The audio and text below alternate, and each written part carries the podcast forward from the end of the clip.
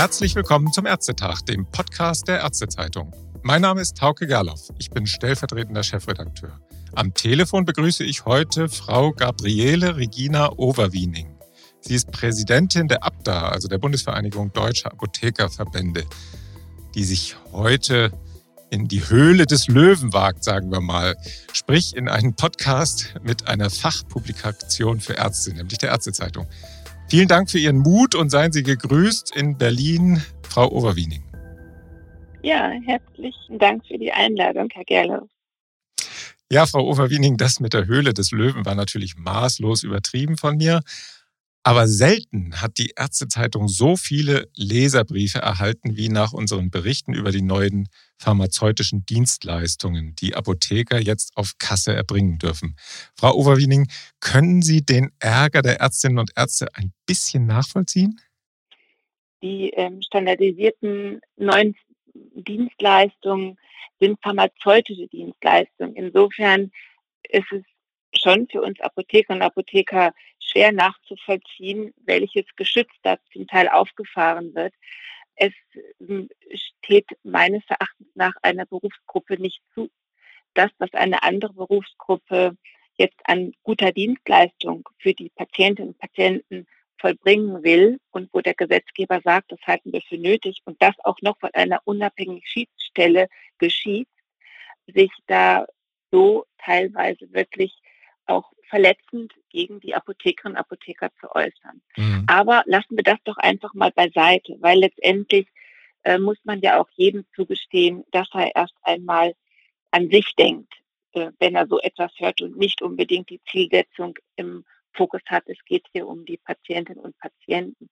Wir wissen aus vielen Jahrzehnten von Studienerhebungen, von Analysen, dass es einen großen Bedarf gibt in einer immer komplexeren Therapie und immer älter werden und immer mehr multimorbid werdende Menschen, dass es hier eine Begleitung geben muss, damit Menschen ihre Arzneimitteltherapie auch wirklich adherent einhalten, dass sie sie verstehen, dass sie sie akzeptieren, dass sie sie annehmen, dass sie aber auch Ansprechpartner haben ihres Vertrauens, die sie niedrigschwellig eben erreichen können, um noch eine kurze Nachfrage zu stellen, wo auch alles zusammenläuft am allerbesten, nicht nur das, was jetzt ein Arzt verordnet hat, sondern das, was viele Ärzte möglicherweise verordnen mussten, was selbst gekauft wird, auch außerhalb vom Gesundheitssystem und auch was an Bedarfen noch in den Apotheken im verschreibungsfreien Bereich verlangt wird. Und das passiert eben bei den Apotheken vor Ort. Wir können so eine Stelle sein, die begleitet. Wir haben bereits in den 90er Jahren Studien gemacht zur pharmazeutischen Betreuung, hieß das damals, von Menschen mit zum Beispiel Diabetes. Ich habe damals sehr, sehr viele Fortbildungen gehalten mit einem Arzt zusammen. Der Titel war Pharmazeutische Betreuung von diabetischen Patienten, Arzt und Apotheker Hand in Hand. Das war mhm. eine so viel besuchte Fortbildung. Wir haben da so viele ja, Ergänzungsmöglichkeiten gesehen. Der Arzt war dankbar für das, was wir in der Betreuung erkannt haben. Wir haben uns gut ausgetauscht. Und das ist auch das Ziel dieser pharmazeutischen Dienstleistung, dass die ärztlich initiierte Therapie zu mehr Erfolg führt oder zu einem anhaltenden Erfolg oder zu mehr Sicherheit führen kann. Und es ist nicht gedacht als etwas, was eine Kontrollinstanz für die Ärzteschaft darstellen soll. Ganz im Gegenteil, sondern eine Hilfestellung für die Patientinnen und Patienten. Mhm. Wir haben vor wenigen Jahren die sogenannte 3a-Studie gemacht. Das haben wir mit der AOK in Westfalen-Lippe gemacht und der Universität Bonn. Und da ist rausgekommen, dass jeder Patient, der mehr als drei Arzneimittel regelmäßig einnimmt, im Schnitt, im Schnitt 6,7 arzneimittelbezogene Probleme hat. Und jetzt frage ich, will denn eine Gesellschaft, die das sieht, das einfach dabei belassen? Dann ist es doch ein Glück, dass wir die Möglichkeit jetzt bekommen, in diesen komplexen Therapien solche arzneimittelbezogenen Probleme, seien sie potenziell oder tatsächlich da, schon mit entsprechenden Auswirkungen, dass wir sie erkennen, dass wir möglicherweise versuchen, sie zu verhindern, wenn sie nur potenziell waren. Und wenn sie denn da sind, dass wir gemeinsam auch mit Patientinnen und Patienten und Ärztinnen und Ärzten diese arzneimittelbezogenen Probleme versuchen aus der Welt zu schaffen. Mhm. Also, also, Sie wollen gerne in ein Miteinander kommen. Also in ja, ein, natürlich. Und nicht ein Gegeneinander. Natürlich. Also Sie wollen das mit den Ärzten zusammenlösen. Da kommen wir vielleicht gleich auch nochmal zu. Haben Sie denn eigentlich schon mal so eine erweiterte Medikationsberatung erbracht? Wahrscheinlich schon, ne? wenn Sie bei diesen Studien mitgemacht haben, damals in Westfalen-Lippe. Ja, ja, ja. Das hieß, früher haben wir da von pharmazeutischer Betreuung gesprochen. Dann wurden ja die Begrifflichkeiten etwas verändert. Dann sprach auch die ähm, Bundesregierung von Arzneimitteltherapiesicherheit. Sie können wir mehr AMTS hat man es dann genannt, also Arzneimitteltherapiesicherheit erlangen. Zunächst einmal auch dann davon gesprochen worden, wie kriegen wir Patienten dahin, dass sie adherenter ihre Therapien äh, führen. Dann geht es weiter, dass wir sagen, wir brauchen auch sehr viel Eigenverantwortung bei den Patientinnen und Patienten, mhm. dass sie mehr Verständnis haben. Und das alles spielt dann eben genau in diese Dienstleistung. Und die Menschen, wenn sie mit so einer, ich darf das vielleicht auch nochmal kurz beschreiben, mit so einem gesamten Vorrat ihrer Arzneimittel in die Apotheke kommen. Wir nennen das dann diese große braune Tasche, dem Englischen the Cloud Brown Bag. Ja.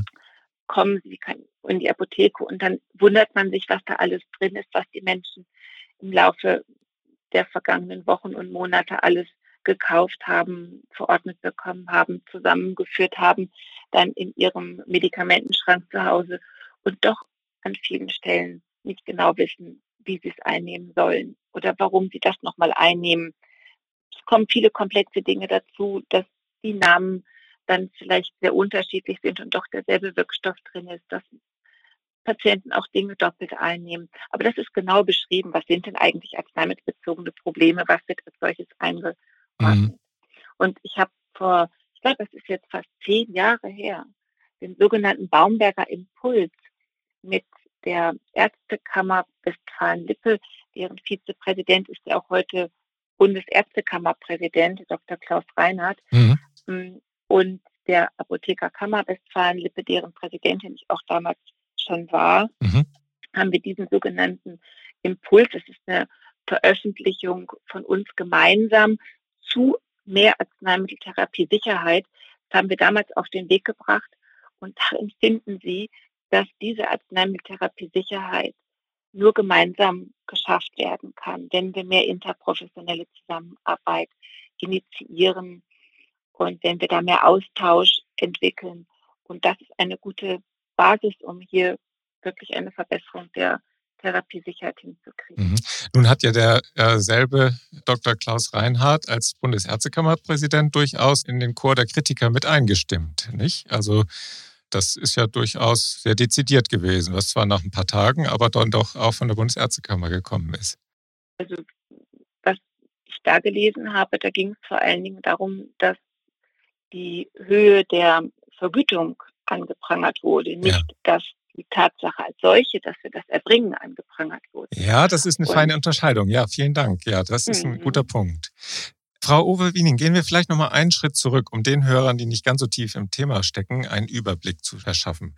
Um welche pharmazeutischen Dienstleistungen geht es jetzt ganz genau im Einzelnen? Können Sie da noch mal so eine kleine Aufzählung machen, die wichtigsten zumindest? Aber natürlich. Das sind von einer unabhängigen Schiedsstelle definierte Dienstleistungen.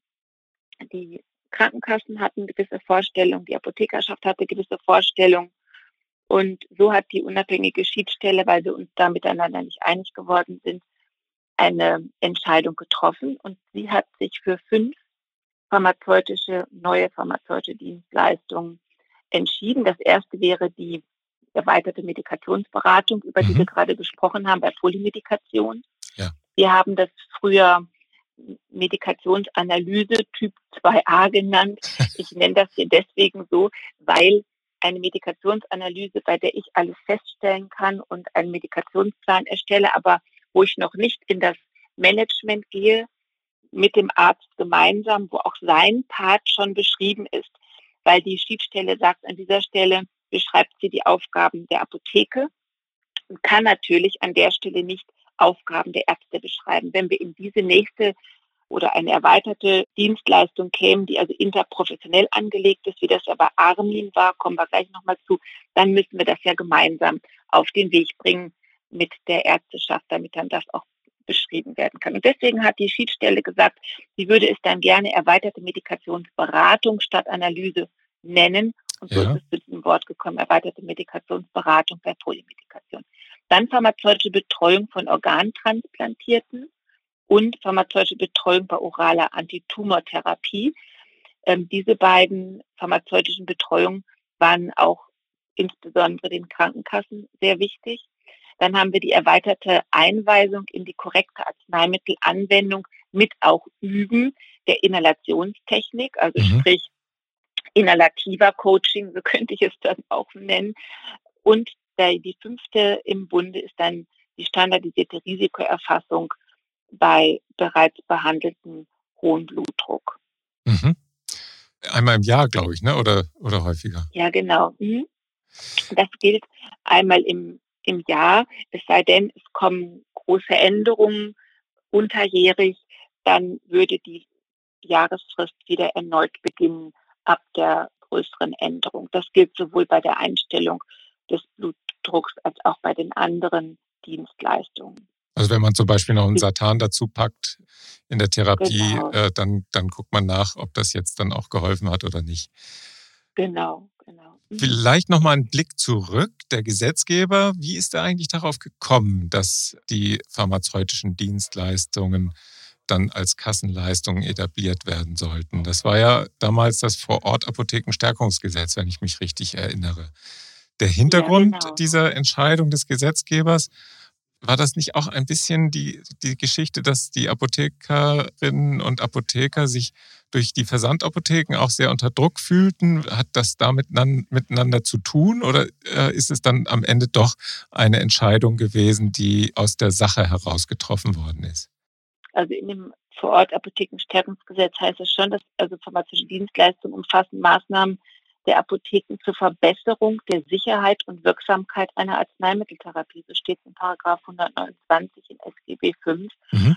Und das ist ein wichtiges Instrument, mit dem die Apotheken vor Ort als niederschwelliges Angebot die Gesundheitsförderung für die Patientinnen und Patienten realisieren können. Mhm. Natürlich haben Sie, und das verstehe ich auch, diese Nachfrage, einen zeitlichen Zusammenhang mit ja dem, dem Bestreben auch der Apothekerinnen und Apotheker, den Arzneimittelversand für verschreibungspflichtige Arzneimittel wieder zurückzuholen, nachdem der EuGH im Herbst 2016 eine folgenschwere Entscheidung getroffen hat, die tatsächlich den ausländischen Versand, der ja überhaupt auch keinerlei Qualitätsanforderungen, die wir für uns nachvollziehen können, entspricht, der diesen ausländischen Versendern doch sehr, sehr viele Vorteile gebracht hat. Mhm. Und dann hat aber der Gesetzgeber gesagt, in diesem Vorort-Apothekenstärkungsgesetz werden wir einen Weg finden, wie die Preisbindung, die der EuGH damals gekippt hat für die ausländischen Versender, wie diese Preisbindung für diese ausländischen Versender doch für den GKV-Bereich verlässlich erreicht werden kann. Und das ist die Antwort auf unsere Bemühungen zum Verbot des Versandhandels mit verschreibungspflichtigen Arzneimitteln. Dieser Part im Vorortapothekenstärkungsgesetz, das darf man jetzt nicht durcheinander werfen. Ja. Der andere Teil, der hat sich ergeben einfach aus den vielen Erfahrungen. Wenn Sie die Zahlen, die so in etwa in der Welt sind, wobei man natürlich auch noch eine hohe Dunkelziffer erwarten darf, man rechnet mit etwa 250.000 Krankenhauseinweisungen jährlich aufgrund von arzneimittelbezogenen Problemen. Davon wiederum ein Zehntel, also 25.000 mit tödlichem Ausgang.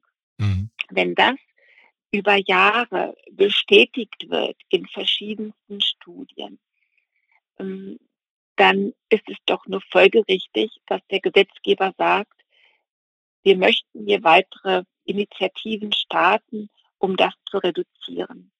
Und insofern hätte ich erwartet, dass die Ärzteschaft das begrüßt und dass wir das als Startschuss für mehr interprofessionelle Zusammenarbeit nehmen. Und ich werde auch nicht müde werden, daran zu arbeiten. Ich bin auch bereit, in jede Kammerversammlung oder in jede Vertreterversammlung von Ärztekammern oder von äh, KVen zu kommen und dort Rede und Antwort zu stehen. Ich mhm. kann für mich privat sagen, meine Kinder, ich habe vier, sind Ärztinnen und Apotheker geworden. Und insofern habe ich an der interprofessionellen Zusammenarbeit schon von Hause aus ein großes Interesse und verfolge das, solange ich in diesem Beruf tätig bin. Ja, meine Frau ist ja Apothekerin. Als ich das erste Mal mit ihr über diese neuen pharmazeutischen Dienstleistungen gesprochen habe, da meinte sie, ich solle doch diese Kindergartengeschichten besser lassen. Also in der Tat, ja. da gibt es ja durchaus Streitpotenzial. Deswegen reden wir ja auch miteinander, um im Gespräch da zu bleiben. Und gerade die ja. Ärztezeitung, vielleicht erinnern Sie sich, wir hatten ja mal eine Beilage, die nannte sich Apotheker Plus. Die wurde sowohl an mhm. Ärzte als auch an Apotheker gegeben. Und wir hatten dezidiert ja. Äh, das Ziel, diese interprofessionelle Zusammenarbeit dann auch zu stärken. Und das ist auch mhm. teilweise auf sehr positive Resonanz gekommen. Leider ist das Projekt dann nicht mehr weiterverfolgt worden, aber das war eins meiner Lieblingsprojekte bei der Ärztezeitung, muss ich sagen. Aber kommen wir jetzt vielleicht mal zu den Formalia. Welche Voraussetzungen muss eine Apotheke denn eigentlich erfüllen, um diese neuen pharmazeutischen Dienstleistungen erbringen zu dürfen? Sie gehen ja über die Verpflichtung, Beratung nach Paragraph 20 der Apothekenbetriebsordnung hinaus. Und insofern gibt es auch da tatsächlich nochmal Voraussetzungen. Wenn Sie die erweiterte Medikationsberatung bei Polymedikation für Ihre Patienten anbieten, dann müssen Sie eine entsprechende Schulung gemacht haben. Das ist mhm. eine Schulung Medikationsanalyse nach BAC-Curriculum. Das ist schon vor Jahren von uns hier auf den Weg gebracht worden. Deswegen gibt es auch schon eine ganze Reihe von Kolleginnen und Kollegen, die diese Schulung auch bereits durchlaufen haben oder das auch schon intensiv geübt haben. Es gibt sowas wie Atina oder eben Armin oder APO AMTS, also auch AMTS-Manager, Managerinnen gibt es. Also alle Kollegen, Kollegen, die das gemacht haben, die können damit schon direkt loslegen und die, die das, diese Schulung noch nicht gemacht haben, die müssten diese Schulung noch absolvieren. Es gibt bei uns auch Weiterbildung, Weiterbildung geriatrische Pharmazie oder Weiterbildung Allgemeinpharmazie. Mhm. Innerhalb dieser Weiterbildung gibt es auch schon dieses Modul der ähm, Medikationsanalyse und deswegen diejenigen, die die Weiterbildung abgeschlossen haben, die haben damit auch schon die Voraussetzungen geschaffen.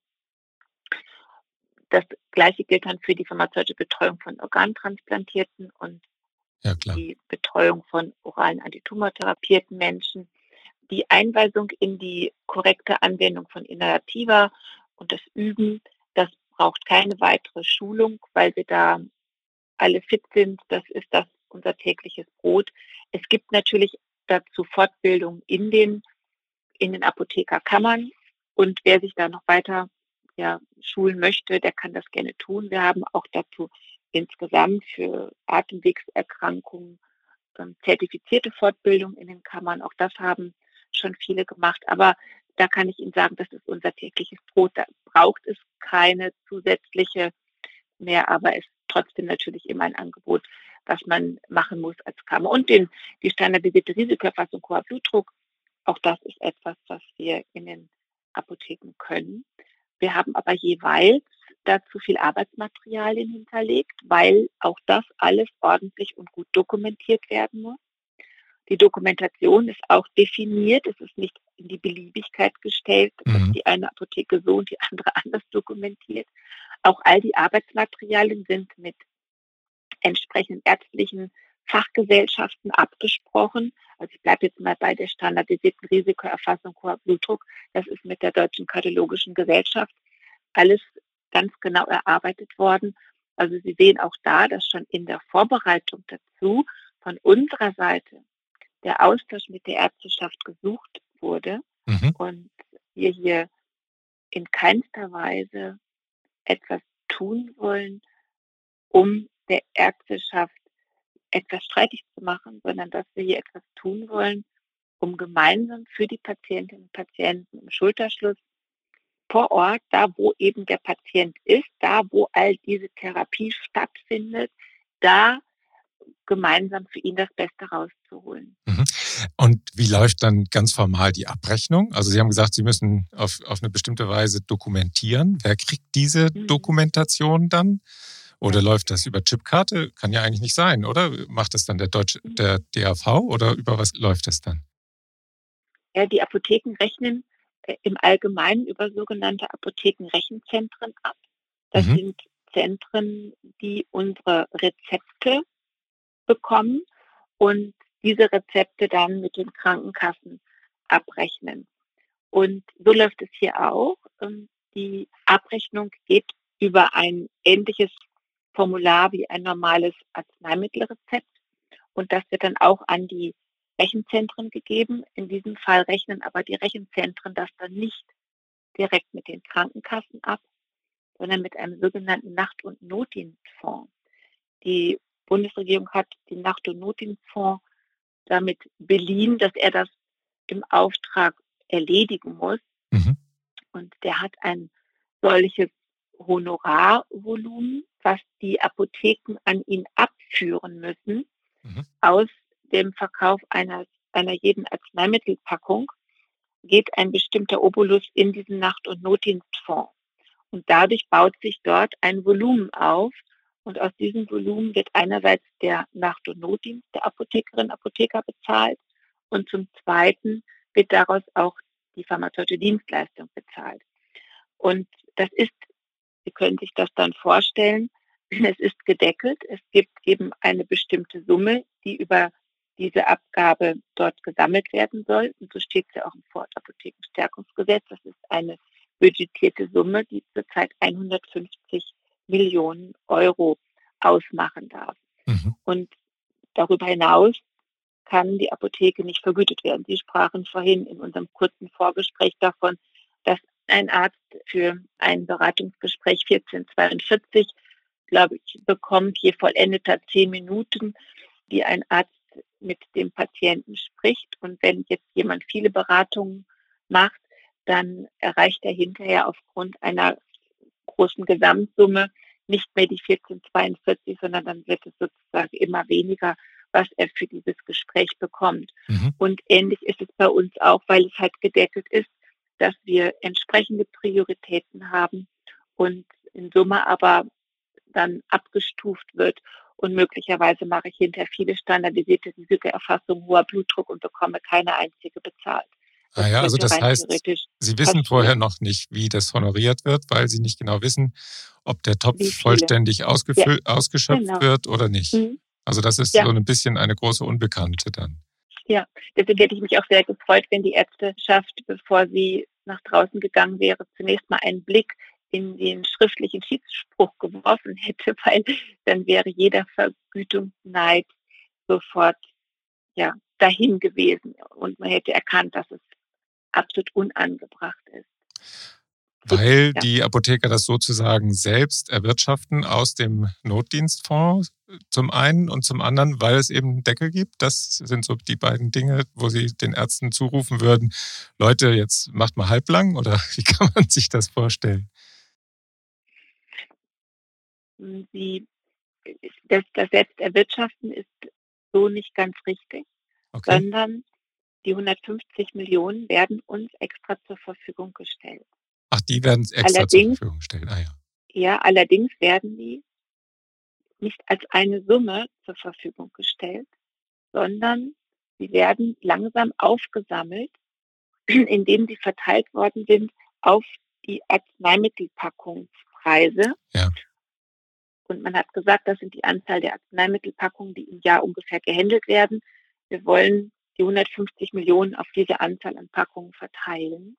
Und diese Summe, die dann sich sukzessive aufbaut, die muss von jeder Apotheke jedes Quartal oder jeden Monat an den Nacht- und Notdienstfonds gezahlt werden. Und so sammelt sich über die Zeit, sammelt sich dieses Geld da und kann dann eben auch nur, so wie es dann da ist, verteilt werden. Aber es ist gedeckelt. Und dieses Deckeln, das meine ich, das ist der eine Teil. Der zweite Teil ist, dass wir sehr gerne gehabt hätten, dass sich der Honorarbezug an der GOE für Privatpatienten orientiert, aber die Schiedsstelle wollte lieber eine EBM-bezogene Vergütung für uns haben.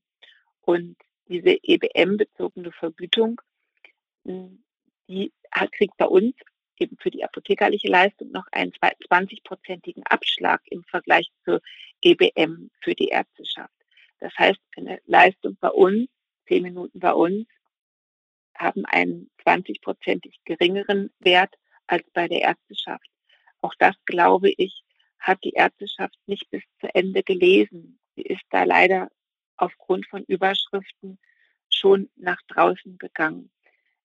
Mhm. Ich hoffe, dass wir das ja auch durch solche Gespräche, wie Sie heute mit mir führen, dass wir da Klarheit in dieses Wirrwarr bringen mhm. können. Mhm. Und wir können auch nicht verschiedene Budgets aufrufen oder verschiedene Pauschalen abrechnen. Wenn sich ein Honorar eines Arztes aus verschiedenen Pauschalen zusammensetzt bei einem Patienten, ähm, dann ist uns das nicht möglich. Wir kriegen genau nur diese eine Dienstleistung dann vergütet. Mhm. Diese eine Dienstleistung beim Arzt zieht im Allgemeinen viele Pauschalen nach sich, sodass auch hier, dass ich da unbedingt zu einladen möchte, nicht Äpfel mit Birnen zu vergleichen. Es gibt ein schönes Buch von Watzlawick, das heißt die Anleitung zum Unglücklichsein. Und die aller, aller ja. sicherste Form, um unglücklich zu werden, ist das Vergleichen. Also man vergleicht das Passende mit dem Passenden. Ja, ja, das ist dann so ein bisschen dieses, jetzt gesetzt den Fall, es gibt keine Budgetierung für die Apotheker und die machen eine Medikationsberatung und bekommen dafür 90 Euro für eine Stunde und der Patient kommt 20 Mal bei mir rein und am Ende ist mein Fallwert bei 80 Euro. Ist das gerecht? Was würden Sie dazu jetzt sagen? Also ich, ich ahne Ihre Antwort schon. Der Patient kann zu, zum Arzt so oft kommen, wie er möchte, jedes Quartal. Zu uns könnte er genau nur einmal im Jahr kommen. Und alles das, was der Arzt dem Patienten zugutekommen lässt, kann er sehr klein detailliert in Pauschalen zerlegen und kann dann durchaus, wenn ich das mal sagen darf, ähm, über, wenn er noch einen, einen Medikationscheck mit Konsil macht, gleich bei 160 Euro liegen. Und ein Medikationscheck ist auch hier beim Arzt nicht limitiert auf einmal in zwölf Monaten.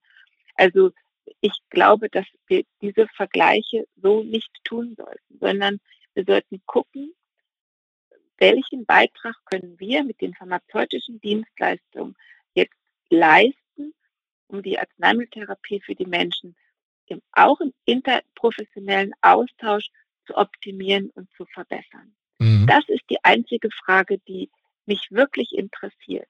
Und daran lohnt es sich, gemeinsam zu arbeiten. Auch dazu möchte ich nochmal einladen.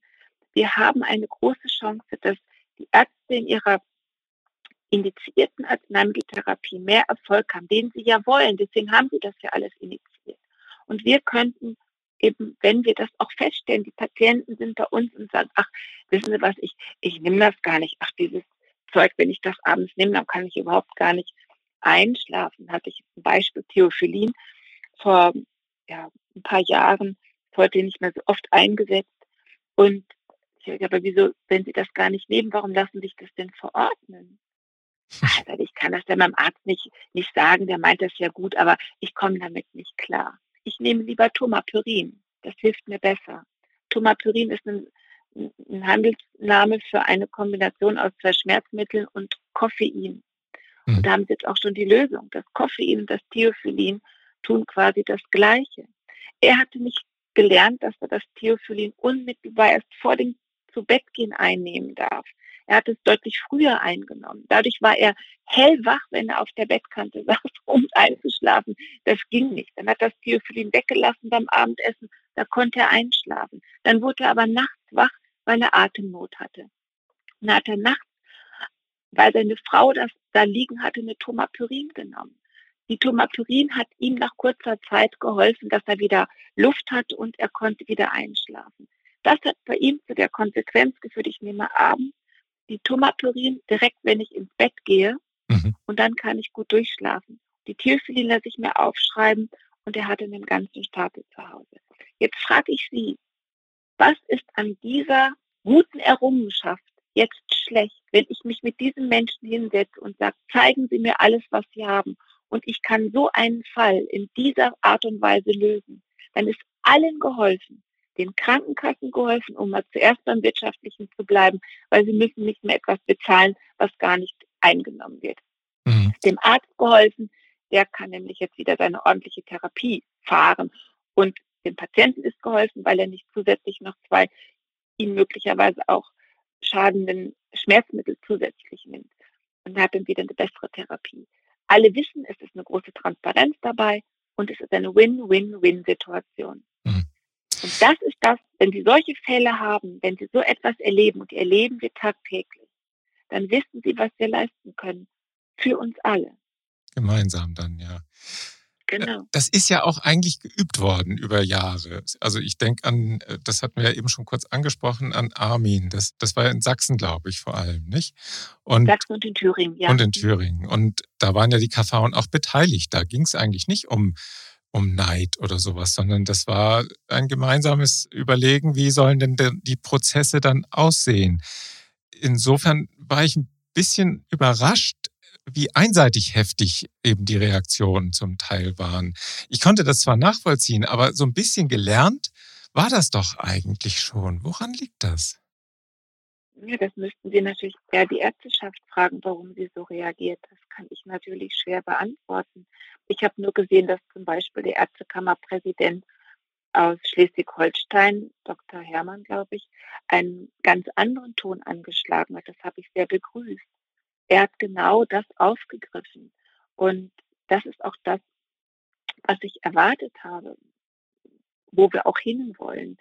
Sind es nicht teilweise auch politische Rituale, die man hier bedient, die aus dem letzten Jahrtausend stammen? Ich glaube, so ähnlich hat er es formuliert.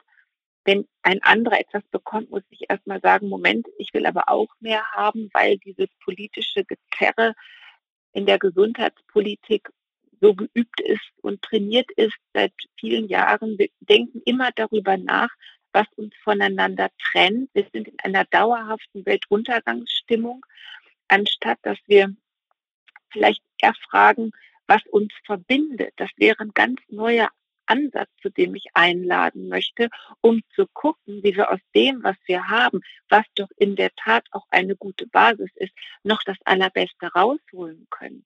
Dass es nicht um Verteidigungskämpfe geht, sondern gemeinsam diese Gesundheitswirtschaft auch zu als positiv darzustellen. 12 Prozent des Bruttoinlandsproduktes wird aus der Gesundheitswirtschaft erwirtschaftet. Wir haben, ich weiß nicht, wie viele Millionen Beschäftigte im Gesundheitswesen. Wir haben ein resilientes Gesundheitssystem. Wir haben diese Pandemie bis zum heutigen Tag wirklich mit aller Gemeinsamkeit und großen Anstrengungen aber geschafft. Dieses System ist darunter nicht zerbrochen. Es ist also eine Resilienz gezeigt. Wäre das nicht viel klüger, so die Energien einzusetzen, zu gucken, was haben wir und was können wir daraus Gutes tun und was haben wir an Gemeinsamkeiten, wie können wir die aufbauen. Mhm. Ich bin sicher, wenn wir Rücken an Rücken stehen und die Speere nach draußen ragen, sind wir besser aufgestellt, als wenn wir den Rücken nach draußen drehen und die Speere gegeneinander richten. Ich glaube nicht, dass wir da weit kommen. Und da, dazu kann ich einfach nur immer wieder einladen. Wenn ich überlege, was wir an gemeinsamen Sorgen haben, Ärzteschaft und Apothekerschaft, die gemeinsam zu lösen, da hätten wir eine Chance. Mhm. Wenn wir uns aber gegenseitig attackieren und dann noch glauben, jeder für sich alleine könnte die großen Fragen und die großen Bedrohungen alleine lösen, ja. dann ja. sehe ich eher doch Probleme für, für die gemeinsame Arbeit. Ne? Ja. ja, also das, das ist ja fast schon ein Schlusswort, aber ich möchte noch einmal, Sie hatten ja gesagt, Win-Win-Win-Situation. Also gut für Arzt ja. und Ärztin, gut für Patient und Patientin und gut für Apotheker und Apothekerin am Ende. Weil das dann eine bessere Medikation ist um, um da nochmal einzuhaken. Wir haben viele Rückmeldungen bekommen, die so ein bisschen in die Richtung gingen, ich verordne was, ich habe meinen Interaktionscheck und ich weiß eigentlich, was da droht und der Patient, der, den, den kläre ich vielleicht sogar darüber auf. Dann geht er in die Apotheke und der Apotheker sagt, oh, was hat denn der Arzt da gemacht? Das, das geht ja eigentlich nicht in der Medikationsberatung. Und dann schickt er den Patienten verunsichert zurück zum Arzt oder zur Ärztin. Laufen Kommunikationen nicht manchmal doch auch so ab? Also ich, ich diese Struktur dieser Kommunikation in dem Dreiecksverhältnis. Ist die so klar, dass man das immer gemeinsam macht, so wie Sie das sagen, oder läuft das auch manchmal schief? Wir haben eine Studie in Auftrag gegeben vor einigen Jahren, aus der ist auch dieser Baumberger Impuls entstanden, den ich eben schon einmal zitiert habe. Warum funktioniert die Kommunikation zwischen Arzt und Apotheker in der Fläche nicht immer verlässlich gut? Mhm. Und das ist selbstredend in der Kommunikation nicht immer ganz leicht, weil andere Abläufe in den Strukturen sind. Hm, wenn ich mit meinem Patienten in meinem Beratungsraum oder Behandlungsraum sitze in, in der Arztpraxis, ich habe ihm ein Rezept ausgestellt, er geht weg, dann kommt der nächste. Jetzt ist der zeitverzögert in der Apotheke, der Apotheker sagt irgendwas und der Apotheker fragt vielleicht sogar zurück, dann erreiche ich aber den Arzt in dem Moment in einer anderen Patienten-Arzt-Beziehung und das ist ungünstig. Da bin ich immer der Störende. Ja.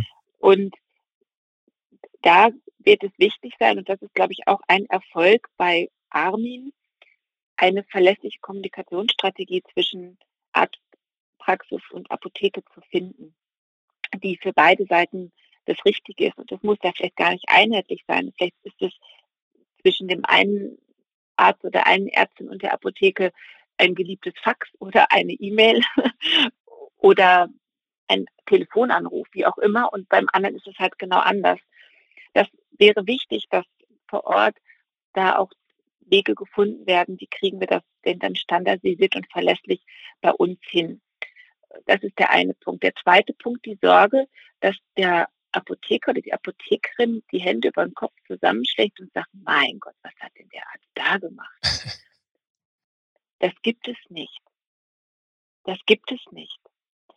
Es gibt aber, dass Patientinnen und Patienten etwas falsch verstehen. Ah. Dass Patient, Patienten es so annehmen oder interpretieren. Wenn ich zum Beispiel sage, da würde ich jetzt gerne noch kurz Rücksprache halten mit Ihrem Arzt. Oh, äh, ist das denn nicht gut, was er da aufgeschrieben hat? Solche Situationen können Sie erleben. Doch, doch, ich will es nur einmal nachfragen, weil da gibt es noch eine Nachfrage zur Dosierung oder weil der andere Arzt das aufgeschrieben hat, das passt nicht zueinander. Ja, aber weiß denn mein Arzt das nicht? Das müsste er aber doch wissen. Und so können Situationen entstehen, dass Patienten etwas so aufnehmen, als sei es eine Kritik an ihrem Arzt gewesen oder an dem, was er verordnet hat oder sie verordnet ja. Dazu gilt aber das umgekehrt genauso. Ich erlebe auch, dass ein Arzt vielleicht gesagt hat, ach mein Gott, hätten sich ja vielleicht besser gar nicht was in der Apotheke geholt, hätte ich Ihnen ja besser was verordnen können. Dann kommt, das, kommt der Patient zu mir und sagt, mein Arzt hat gesagt, das hätten Sie mir gar nicht geben dürfen, das hätte er viel besser verordnen sollen. So, zu Ihnen komme ich nicht mehr. Das gibt es genauso. Aber da, das ist immer wieder dieses, diese Sorge, wir uns über den Patienten letztendlich irgendwie auseinander dividieren lassen. Deswegen ist es so wichtig, die verlässliche Kommunikationsstrategie. Und wenn die Patientinnen und Patienten wissen, dass wir hier zusammenarbeiten, und das fragen wir auch ab, auch bei all diesen Dokumentationen, immer dürfen wir das hier mit Ihrem Arzt besprechen. Ne? Das ist, um einfach auch schon beim Patienten klarzumachen, das ist nicht, was hier gegeneinander geht, sondern das ist etwas, was wir in deinem Sinne auch gerne mit dem Patienten, mit dem Arzt, mit deinem Arzt besprechen möchten. Bist du damit einverstanden? Wir machen es natürlich auch nicht, wenn du es nicht willst, aber es wäre gut, wenn. Auch da kann ich nochmal sagen, das ist auch ein Teil, um die Kommunikation an der Stelle halt transparent zu halten und zu verbessern und nicht solche Missverständnisse aufkommen zu lassen. Vielleicht darf ich Ihnen auch dazu noch ein kleines Beispiel geben. Es gibt ja diese ja, Fehlermeldesysteme, CIRS, Critical Incident Reporting System. Ja. Diese CIRS-Systeme sind aufgelegt worden, ich weiß nicht, ob sie in ganz Deutschland existent sind, ich weiß es aber für NRW jetzt genau vom Hergang her, waren es dann die KV und die Krankenhausgesellschaft und das Ministerium und wir waren nicht dabei. Und dann habe ich gefragt, das wäre aber doch gut, denn solche Beinahe-Fehler, die passieren ja auch bei uns in den Apotheken. Mhm. Es wäre doch gut, wenn wir diese Fehler auch erkennen würden und darüber berichten würden, damit dann andere schon sehen können, oh, dem ist das was passiert, da kann ich bei mir schon mal Vorsorge jetzt treffen, dass das hier bei uns nicht passiert. Mhm.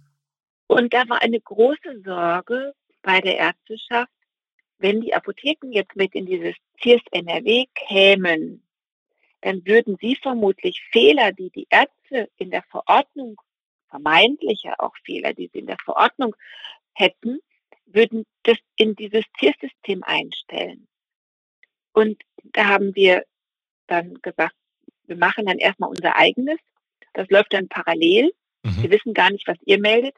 Und dann guckt ihr euch das mal an nach ein, zwei Jahren, was wir da so gemacht haben, mhm. um euer Vertrauen zu kriegen, dass ihr seht, es geht nicht darum, dass wir eure Fehler hier bewerten wollen, sondern unsere Fehler. Was ist bei uns aufgelaufen? Was ist bei uns passiert?